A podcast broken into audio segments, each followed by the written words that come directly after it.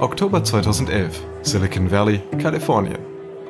In der Oasis Bar in Menlo Park treffen sich Gäste nach ihrem Mittagessen. In der Ecke sitzt ein nervöser junger Mann. Sein Tech-Startup ist pleite und die Anzahl möglicher Investoren geht langsam gegen Null.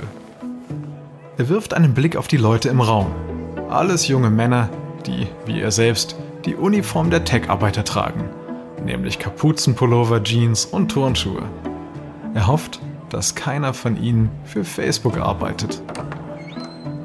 Die Türe öffnet sich und zwei Männer treten ein. Es sind Tyler und Cameron Winklevoss. Hochgewachsene, breitschultrige Zwillinge, die aussehen wie die Nachkommen von Zeus selber. Jeder hier kennt sie. Die olympischen Ruderer behaupteten, Zuckerberg habe die Idee für Facebook von ihnen gestohlen. Ihre Abfindung betrug 65 Millionen Dollar. Der Startup-Gründer lächelt unsicher, als sie auf ihn zukommen. Denn alle im Raum beobachten, wer genau mit den Winklevoss-Zwillingen verkehrt. Hallo, na, wollt ihr ein Bier? Ja, klar. Der Startup-Gründer schenkt die Gläser ein. Und dann, als Cameron nach seinem Glas greift, kommt er direkt zur Sache. Also, sorry, aber ich kann euer Geld nicht annehmen. Tyler verdutzt. Was? Wie bitte? Wir sind gerade von New York hierher geflogen, um mit Ihnen einen Millionen-Dollar-Deal zu machen. Der Unternehmer sackt zusammen. Ich weiß, ich weiß, ich weiß, aber ich, ich kann es einfach nicht. Die Zwillinge kennen das bereits. Sie wollen sich als Tech-Investoren neu erfinden, aber jedes Mal geht vor Abschluss einer Geschäftsverbindung irgendetwas schief. Cameron beugt sich vor. Sagen Sie uns doch bitte wenigstens warum. Der Unternehmer will ehrlich sein. Also, wenn ich die Wahl hätte, wäre alles perfekt. Aber der Vorstand lässt mich nicht. Warum? Weil sie, weil sie wie, weil sie wie Unberührbare sind. Keiner hier will Zuckerberg verärgern. Der hasst sie. Die Zwillinge dachten, sie könnten Facebook endlich hinter sich lassen. Doch das war falsch. Hey, es tut mir wirklich leid. Wirklich. Der Unternehmer geht abrupt zum Ausgang und lässt die Zwillinge wütend sitzen. Die beiden Brüder sind erst 30, aber sie fühlen sich ohnmächtig. Ihr Leben erscheint wie eine Fußnote in der Erfolgsgeschichte von Mark Zuckerberg. Und das wollen und können sie nicht hinnehmen. Aber da das Silicon Valley ihnen die kalte Schulter zeigt, müssen sie ihre Zukunft außerhalb der Bay Area suchen. Und das wird sie zu etwas führen, vor dem die Tech-Elite zurückschreckt. Bitcoin.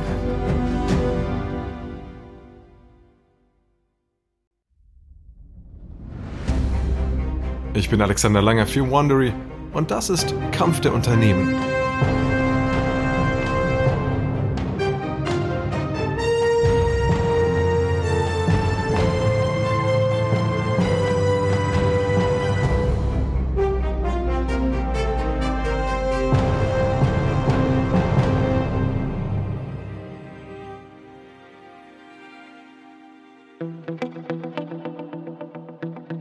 Der letzten Folge erschuf der mysteriöse Satoshi Nakamoto eine Kryptowährung. Und ein kriminelles Superhirn nutzte Bitcoin, um einen Online-Drogenmarktplatz namens Silk Road zu eröffnen. Etwas später griffen Hacker die weltweit größte Bitcoin-Börse, nämlich Mt. Gox, an. Und nun möchte der größte Fan der Digitalwährung deren Zukunft sichern, indem er ihre Abhängigkeit von Mt. Gox reduziert. Dies ist Episode 2. Die Unberührbaren.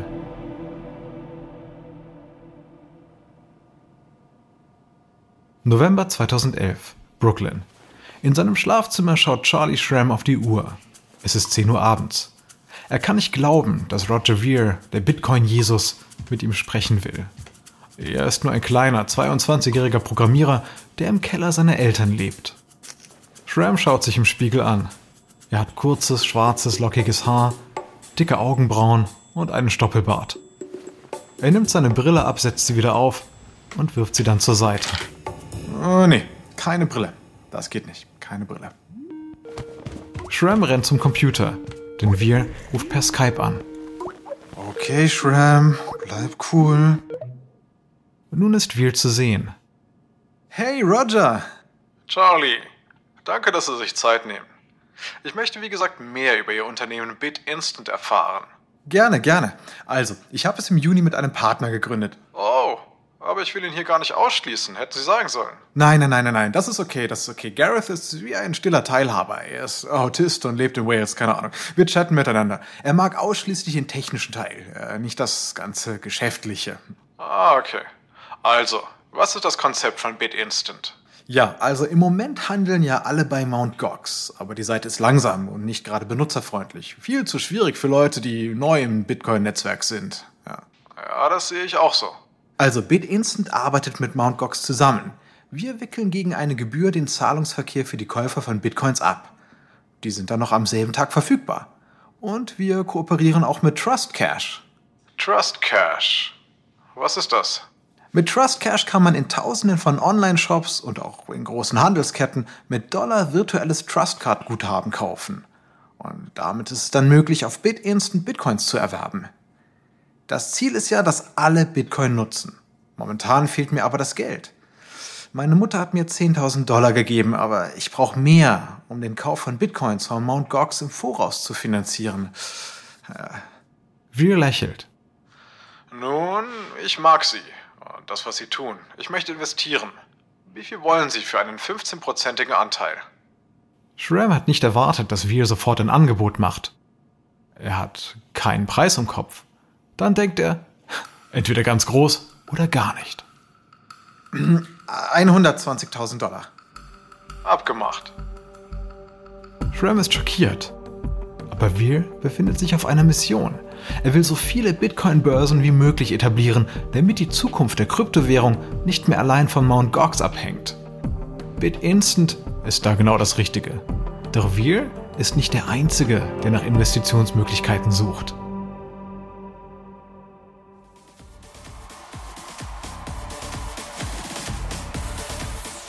Juli 2011. Im Nachtclub Pascha auf der Insel Ibiza vor der spanischen Mittelmeerküste. Auf der überfüllten Tanzfläche wippt die Menge im Takt. Lilafarbene Lichtstrahlen kreisen über den Menschen. Der DJ stoppt den Beat. Grünes Licht überflutet die Tanzfläche. Das Partyvolk hält still und dann setzt der Beat wieder ein. Die Tänzer toben los, alles pulsiert im Gleichklang unter dem Stroboskoplicht.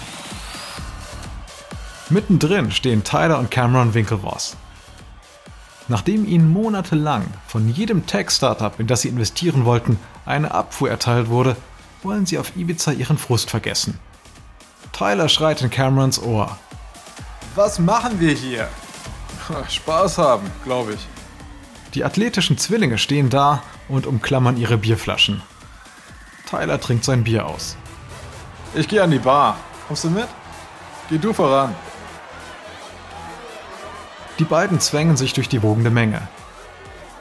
Gerade als sie die Tanzfläche verlassen, zupft jemand an Tylers Ärmel. Hey, ihr seid die Winklevoss-Zwillinge, richtig? Tyler dreht sich um und sieht einen Mann mit aufgeknöpftem Hemd. Schweiß perlt von seinem rasierten Kopf. Seit dem Film The Social Network sind es die Zwillinge gewohnt, erkannt zu werden. Ja, ja, das sind wir. Sind Sie immer noch auf der Suche nach einem richtig guten Investment? Ich wüsste da was. Tyler blickt hinüber zur Bar. Hören Sie, ich versuche hier nur mich zu amüsieren, ja? Nee, nee, nee, nee, im Ernst. Die Chance sollten Sie beide nicht verpassen.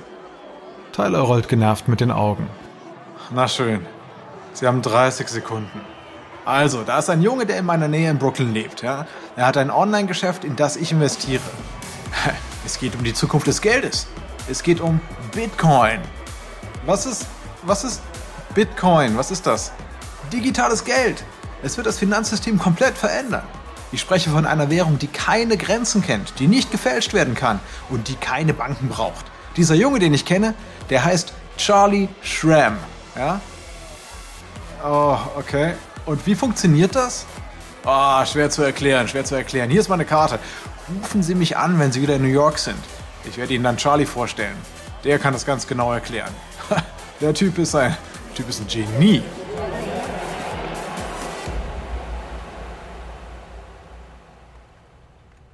August 2012, Manhattan.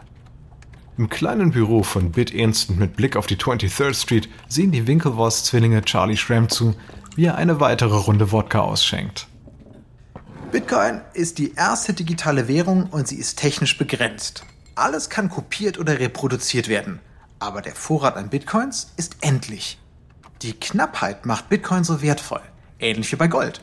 Nur 21 Millionen Bitcoins werden jemals generiert werden können. Shram erhebt sein Wodka-Glas. Die Zwillinge stoßen mit ihm an.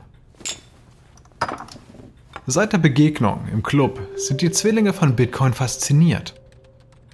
Sie wollen BitInstant und seinen redseligen Gründer unter die Lupe nehmen. Cameron versucht das Gesagte zu analysieren. Gut, aber 21 Millionen Bitcoins sind ja viel zu wenig für alle.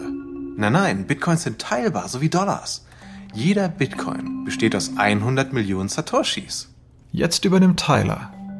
Kann man einen Bitcoin mehrfach ausgeben?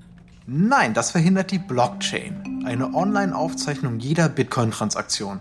Es funktioniert so ein bisschen wie eine Liste, wer wem Bitcoins gesendet hat und wann. Okay, die Blockchain ist also nur eine Art Kassenbuch. Was ist das Besondere daran? Sie ist viel mehr als das. Jeder Block in der Kette enthält einen Haufen von Transferdaten.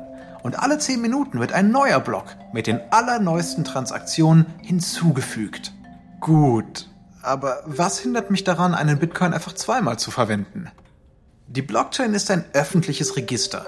Die Computer aller Nutzer überprüfen jede Transaktion und verhindern damit doppelte Ausgaben. Was ist, wenn ich die Daten in der Blockchain nach dem Senden modifiziere?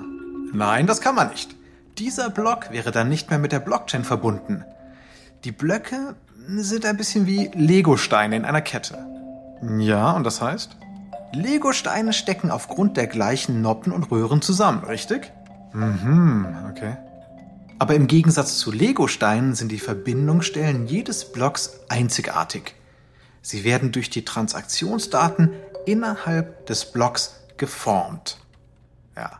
Und diese Verbindungen passen nur mit dem Block davor und ausschließlich mit dem Block dahinter zusammen. Macht Sinn?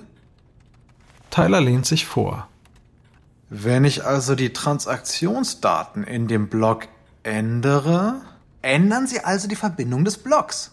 Okay, und der wird ungültig. Ah ja, wow, das ist clever, das ist clever. Das macht es also unmöglich, die Bitcoin-Transfers in der Blockchain zu manipulieren. Mhm. Shram grinst. Genau. Die Kette verhindert, dass Bitcoins doppelt ausgegeben und Transaktionen rückgängig gemacht werden. Und das alles ohne Kontrolle einer Behörde. Die Zwillinge erwärmen sich für die Sache, aber es gibt noch ein großes Problem. Silk Road, der Online-Marktplatz, auf dem man mit Bitcoins Drogen kaufen kann. Cameron lehnt sich in seinem Sitz zurück. Was ist der wahre Nutzen? Man braucht doch keine Bitcoins, um Wodka zu kaufen. Naja, also ich habe diesen Wodka tatsächlich mit Bitcoins gekauft. Aber Sie wollen was über Silk Road hören, oder? Ja, ja, wir haben die Website besucht und es gibt, ja, da gibt's alle Drogen. Ja, und Leute, die Waffen verkaufen und gefälschte Pässe, ja, es gibt sogar Auftragskiller.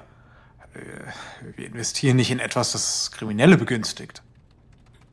Shram denkt kurz an den großen Bit-Instant-Kunden, der Münzen kauft, um sie an Silk Road-Kunden weiterzuverkaufen. Ah, er hält es für besser, wenn die Zwillinge nichts davon wissen. Silk Road hat Bitcoin früh genutzt, aber das Geld soll für alle da sein. Ich habe BitInstant als Börse registrieren lassen, obwohl ich dazu nicht verpflichtet bin. Wir sind jetzt zehn Leute, die monatlich zwei Millionen Dollar an Transaktionen abwickeln. Wir brauchen aber viel mehr Mitarbeiter. Und Investoren. Die Zwillinge sind beruhigt durch die Nachricht, dass BitInstant bereits mit den Bundesaufsichtsbehörden zusammenarbeitet. Nachdem sie so lange vom Silicon Valley abgewiesen wurden, haben sie nun gefunden, wonach sie gesucht haben. Und zwar vor ihrer Haustür in Manhattan. Sie zahlen Schramm 800.000 Dollar für einen 22-prozentigen Anteil. Doch damit nicht genug. Bitcoin erinnert die Brüder an die Anfänge von Facebook.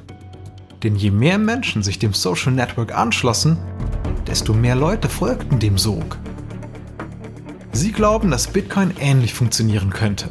Je mehr Menschen Bitcoin nutzen, desto beliebter und wertvoller wird die Digitalwährung. Also investieren Sie nicht nur in BitInstant, sondern kaufen direkt Bitcoins.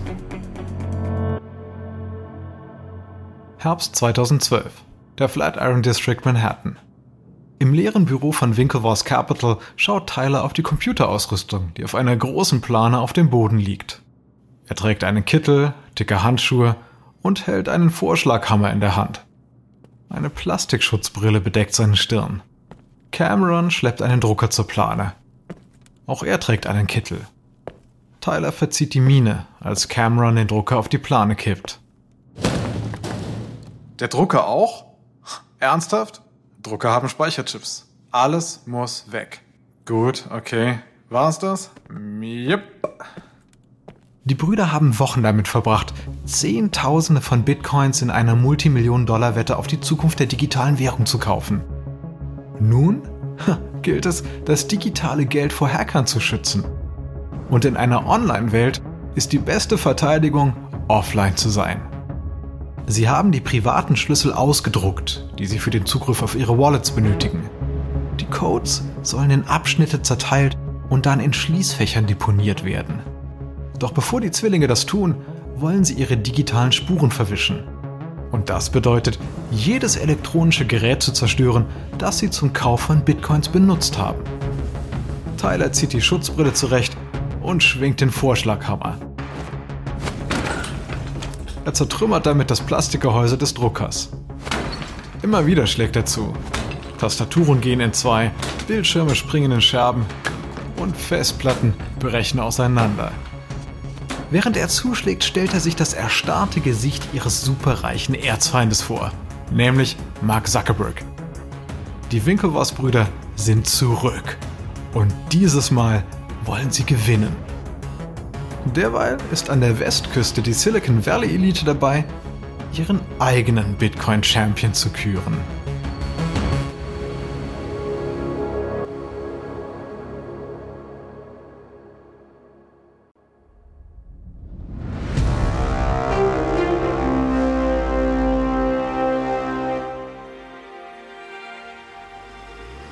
Herbst 2013, San Francisco. Fred Ursum verlässt das Caltrain Depot und geht zur Creamery, einem kleinen rustikalen Lokal, in dem Kaffee und Sandwiches verkauft werden. Vor kurzem hat Ursum bei Goldman Sachs gekündigt, denn er ist überzeugt, dass die Zukunft des Finanzwesens im Bitcoin liegt und nicht im herkömmlichen Aktienmarkt.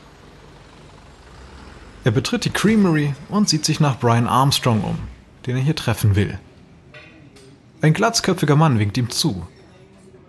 Brian? Ja, Sie müssen Fred sein. Ursum hat Armstrongs Post gelesen, dass er einen Mitgründer für sein Bitcoin-Startup Coinbase sucht. Ursum gefiel Armstrongs Plan, Coinbase zur benutzerfreundlichsten Plattform für Bitcoin-Handel zu machen. Ihm gefiel auch Ursums Ton. Der eines ehemaligen Wall Street-Händlers, der zu einem Bitcoin-Gläubigen wurde. Armstrong erzählt Ursum, von den bisherigen Entwicklungen. Also ich wurde in diesem Sommer vom Y Combinator angenommen. Y Combinator ist ein berühmtes Gründerzentrum, in dem Firmen wie Dropbox und Airbnb ihren Anfang nahmen. Ich habe eine Startfinanzierung von 600.000 Dollar. Moment, Moment. Ich dachte, es werden dort nur Gründerteams und keine Einzelgründer angenommen. Ja, aber mit meinem Mitgründer hat es einfach nicht geklappt. Wir waren uns uneinig, wie wir die privaten Schlüssel der Kunden verwalten sollen. Eine Mitgründung ist wie eine Heirat. Y Combinator hat das verstanden. Ah, okay, alles klar. Worin bestanden denn die Differenzen? Also ich wollte, dass Coinbase die privaten Schlüssel der Kunden verwahrt, damit sie auch nach Verlust wieder an ihre Bitcoins kommen. Mein Mitgründer fand das unvereinbar mit dem Konzept von Bitcoin, das dem Einzelnen die volle Kontrolle über seine Finanzen gibt. Ah ja, ja, ja, da stimme ich Ihnen zu. Die Durchschnittsmenschen wollen sich nicht mit kryptografischen Codes beschäftigen. Und das bremst die Verbreitung von Bitcoin. Es wimmelt nur so von Leuten, die das Finanzsystem zerstören möchten. Aber ich will es ins 21. Jahrhundert befördern, nicht zerstören. Armstrong lächelt. Er hat seinen Mann gefunden. Ursum und Armstrong richten ein Büro in der Nähe der Creamery ein. Sie arbeiten 16 Stunden am Tag, um Coinbase zum Laufen zu bringen. Im Oktober 2012 geht Coinbase dann an den Start. Auf der Website kann das elektronische Geld mit einem einzigen Klick gekauft und verkauft werden. Die simple Bedienung überzeugt die Leute. Und bald ist Coinbase schon so populär, dass die Website wegen des Ansturms immer wieder abstürzt. Im Januar 2013 gibt es 40.000 Nutzer, die monatlich für eine Million Dollar Bitcoins kaufen und verkaufen. Coinbase verdient an jeder Transaktion einen Anteil von einem Prozent. Dann, im März, stürzt eine 11.000 Kilometer entfernte Insel in eine Finanzkrise. Die Wut in Zypern wächst. An den Geldautomaten gibt es kein Geld mehr. Die Banken sind geschlossen. Die Menschen wollen ihr Geld abheben, nachdem die Regierung die Konten aller Bürger mit bis zu 10% besteuern will, um das Finanzsystem des Landes zu retten. Für Bitcoin-Befürworter ist der Vorgang in Zypern natürlich gefundenes Fressen. Denn liefert das Argument, warum es besser ist, sein Vermögen in Bitcoin zu sichern, an das keine Regierung herankommen kann. Das Interesse an Bitcoin wächst. Zum ersten Mal übersteigt der Wert aller Bitcoins die Milliarden-Dollar-Marke. Die Nachfrage an Handelsplätzen wie Coinbase wird zu einer gewaltigen Welle. Im April hat Coinbase bereits mehr als 100.000 Nutzer. Aber BitInstant hat immer noch die Nase vorn. BitInstant wickelt inzwischen 35% aller Bitcoin-Käufer ab. Sein CEO Charlie Schramm ist der Star der Bitcoin-Welt. Er hat den Keller seiner Eltern in Brooklyn gegen die hellen Lichter von Manhattan getauscht. Er tourt mittlerweile sogar als gefragter Redner durch die Welt und er verbreitet das Evangelium der Kryptowährung. Doch hinter den Kulissen geht es drunter und drüber.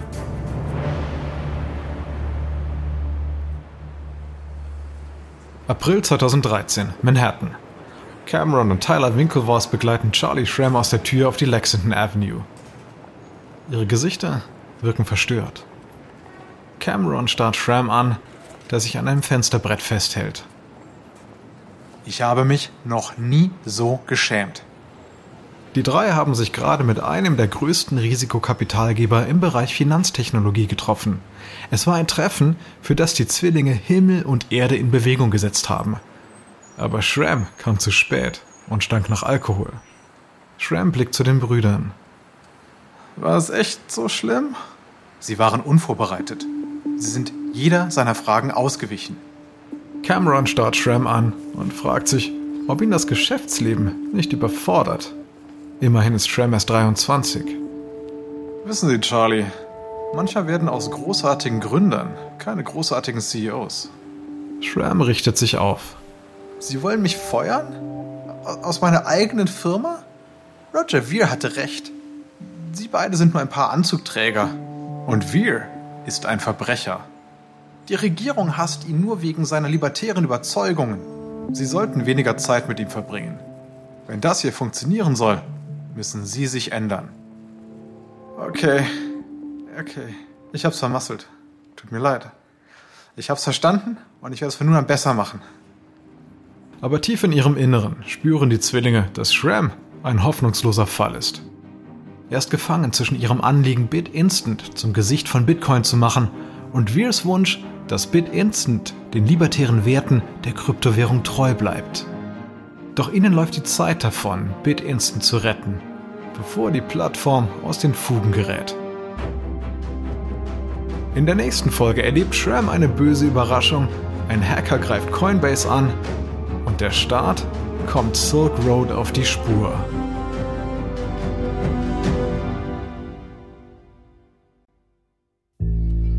Dies ist Episode 2 von Kampf der Kryptowährungen aus Kampf der Unternehmen von Wandery. Ein kurzer Hinweis zu den Dialogen, die Sie soeben gehört haben. Wir wissen natürlich nicht genau, was gesprochen wurde, doch die Dialoge basieren nach bestem Wissen auf unseren Recherchen. Wenn Sie mehr über die Ursprünge von Bitcoin erfahren möchten, empfehlen wir das Buch Digital Gold von Nathaniel Popper. Ich bin Ihr Sprecher, Alexander Langer. Tristan Donovan hat diese Geschichte geschrieben. Sprecherrolle Michelle Phillip. Karen Lost, unsere leitende Produzentin und Redakteurin. Herausgegeben und produziert von Emily Frost. Sounddesign von Kylie Randell. Unser Produzent ist Dave Schilling. Unsere ausführenden Produzenten sind Jenny Laura Backman und Marshall Louis. Erstellt von Hernan Lopez für Wandery.